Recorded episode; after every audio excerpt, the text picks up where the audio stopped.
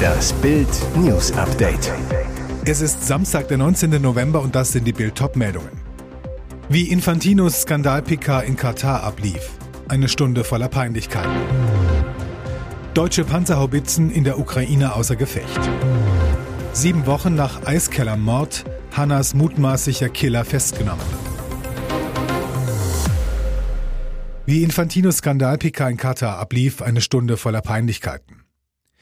Diese WM ist nicht arm an Tiefpunkten, bevor sie überhaupt begonnen hat. Am Samstagvormittag kam in Katar ein weiterer dazu. FIFA-Präsident Gianni Infantino lud am Tag vor dem Eröffnungsspiel zur Pressekonferenz, sie geriet zur Propagandashow. Der Schweizer beginnt seine Rede vor 400 Journalisten mit Heute habe ich sehr starke Gefühle und macht eine Kunstpause. Der FIFA-Präsident, heute fühle ich mich als Katarer, heute fühle ich mich als Araber, heute fühle ich mich afrikanisch, heute fühle ich mich homosexuell, heute fühle ich mich behindert, heute fühle ich mich als Arbeitsmigrant. Zitat Ich bin der Sohn von Gastarbeitern, meine Eltern haben hart gearbeitet in der Schweiz. Und die nächste Parallele, die er zieht, ist noch schmerzhafter. Er, der FIFA-Präsident, weiß nämlich, was Diskriminierung bedeutet, denn, Zitat, ich hatte rote Haare und Sommersprossen. Zwölf Jahre hatte die FIFA seit der Vergabe der WM Zeit, sich mit Katar Gedanken über den Bierausschank bei Spielen zu machen. Die endgültige Entscheidung fiel am Freitagvormittag, zwei Tage vor dem ersten Spiel Katar gegen Ecuador. Für Infantino alles kein Problem. Es gibt zehn Fanzonen und rund 200 Orte in Katar, an denen man Alkohol trinken kann. Wenn man das drei Stunden lang nicht kann, wird man das auch überleben. Die gleichen Regeln gelten in Frankreich, Spanien und Schottland. Dort gibt es auch kein Bier beim Fußball. Ich weiß nicht, warum es hier so besonders ist. Deutsche Panzerhaubitzen in der Ukraine außer Gefecht. 14 Panzerhaubitzen hatte Deutschland in die Ukraine geliefert, doch Planungsfehler bei der Ersatzteilbestellung könnten ihre Einsatzfähigkeit jetzt gefährden und das nur, weil das Bundesverteidigungsministerium gepennt haben soll. Denn wie der Spiegel berichtet, hat das Bundesverteidigungsministerium versäumt, rechtzeitig Ersatzteilpakete zu bestellen, um die Waffensysteme regelmäßig instand zu setzen und so einsatzbereit zu halten. Der Großteil der von Deutschland gelieferten Artillerie sei inzwischen reparaturbedürftig. Grund ihr intensiver Einsatz an der Front. Damit kommt der Ersatzteilmangel laut Spiegel nicht einmal überraschend. So habe das Beschaffungsamt der Bundeswehr schon im Spätsommer im Ministerium erfolglos gemahnt, umfangreiche Ersatzteilpakete für die Haubitzen und die Mehrfachraketenwerfer Mars II zu bestellen. Schon einen Monat nach ihrer Lieferung wiesen die Panzerhaubitzen durch den intensiven Gebrauch deutlichen Verschleiß auf. Denn bei der Bundeswehr zählen schon 100 Schuss pro Tag als hochintensiver Einsatz, die Ukrainer feuerten wohl aber deutlich mehr. Sechs der deutschen Haubitzen wurden inzwischen zur technischen Überholung nach Litauen gebracht, aber, weil es keine Ersatzteile gab, mussten die Techniker eine der Haubitzen ausschlachten. Sieben Wochen nach Eiskeller Mord Hannas mutmaßliche Killer festgenommen. Die Polizei hat einen Tatverdächtigen im Fall Hanna festgenommen. Er sitzt nach Bildinformationen bereits in Untersuchungshaft. Die Medizinstudentin wurde auf dem Heimweg von der Disco Eiskeller von einem unbekannten Mann getötet. 60 Ermittler der Kripo Rosenheim jagten den Killer von Medizinstudentin Hanna aus Aschau im Chiemgau. Sie gingen zahlreichen Hinweisen nach, unter anderem gab es einen Beitrag in der ZDF-Sendung Aktenzeichen XY. Jetzt der Fahndungserfolg. Sieben Wochen nach dem Mord wurde am Freitag durch Beamte der Soko Club ein Tatverdächtiger festgenommen. Der Ermittlungsrichter ordnete die Untersuchungshaft an. In den vergangenen Tagen ergaben sich konkrete Verdachtsmomente gegen einen Heranwachsenden aus dem südlichen Landkreis Rosenheim. Am gestrigen Freitag, 18. November, wurde der Tatverdächtige verhaftet und seine Wohnung durchsucht. Auf Antrag der Staatsanwaltschaft wurde der junge Mann mit deutscher Staatsangehörigkeit noch im Laufe des Freitagabends dem Ermittlungsrichter zur Prüfung der Haftfrage vorgeführt. Der Richter gab dem Antrag der Staatsanwaltschaft statt und ordnete die Untersuchungshaft an. Der Beschuldigte wurde in eine Justizvollzugsanstalt eingeliefert. Musk lässt über Trump-Rückkehr zu Twitter abstimmen. Kann Trump bald wieder tweeten? Twitter-Neubesitzer Elon Musk lässt Nutzer darüber abstimmen, ob der Account von Ex-Präsident Donald Trump wiederhergestellt werden soll. Die auf 24 Stunden angesetzte Umfrage startete der Tech-Milliardär in der Nacht zum Samstag in einem Tweet. Bis 19 Uhr Ortszeit hatten bereits rund 3,7 Millionen Twitter-Nutzer abgestimmt. Die Umfrage kommentierte Musk mit Vox Populi, Vox Dei, also Volkes Stimme ist Gottes Stimme.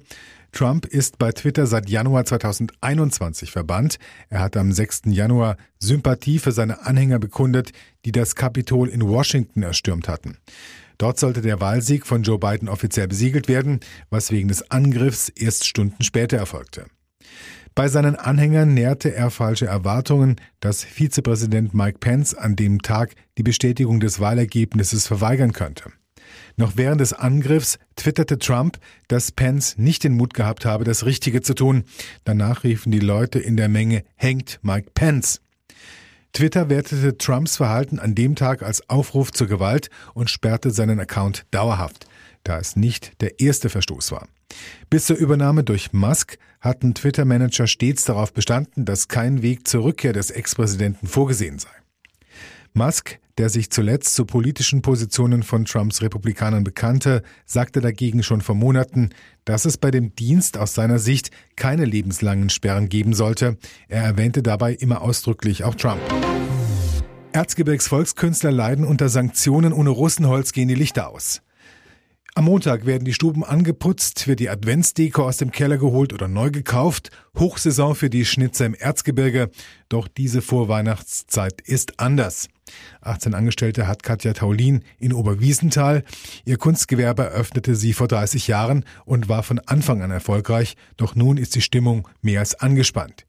Die Chefin, normalerweise produzieren wir das ganze Jahr durch. Jetzt arbeitet sie seit Monaten nur noch auf Bestellung, musste die Preise erhöhen und wir können trotzdem nicht alles liefern, sagt sie. Der Grund, die Russland-Sanktionen für Holz. Taulin, seit dem Sommer bekommen wir über die Großhändler überhaupt kein russisches Birkensperrholz mehr, was bis dahin einen Marktanteil von 93 Prozent ausgemacht hat. Die Holzkunstmacherin beklagt mangelnde Alternativen. Auch wenn wir, wie alle Kollegen, seit Monaten ausprobieren, wie man das russische Holz ersetzen könnte, es ist sinnlos, so die Oberwiesenthalerin, die Qualität sei anders, die Alternativen hätten mehr Äste. Ihr Lager ist fast leer, es gibt Lieferengpässe für Material wie Kabel und Kartons, nur von einem Tag auf den nächsten könne man planen und müsse ehrlich sein mit den Mitarbeitern. Ich sage Ihnen, dass ich auch nicht weiß, wie es weitergeht, so Katja Taulin. Diese Sanktionen schaden uns und unserem Land. Ihre Befürchtung, die großen Firmen fordern jetzt schon wieder Unterstützung und wir werden leer ausgehen. Und jetzt weitere wichtige Meldungen des Tages vom Bild Newsdesk.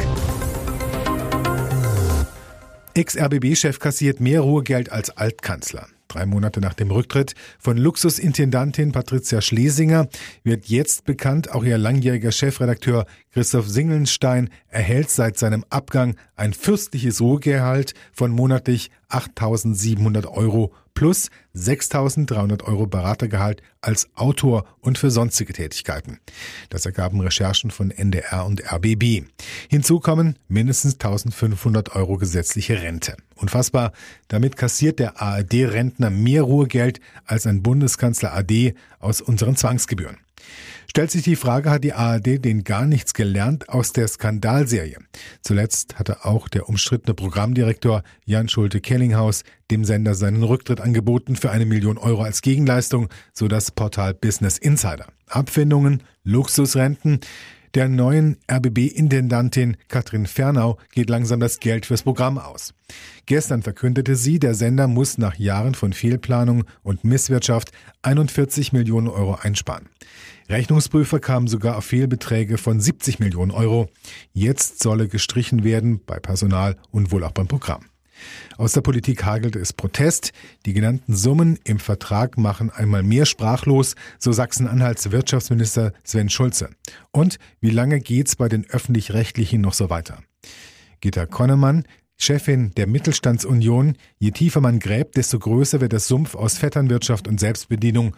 Goldene Handschläge, üppige Beraterverträge, wo bleibt da der Anstand? Konnemann, den Preis zahlen Beschäftigte und Beitragszahler bei ARD und ZDF, müsse das ganze System auf den Prüfstand. Tiefe Demütigung für die Mullahs, Iraner zünden Haus des Regimegründers an.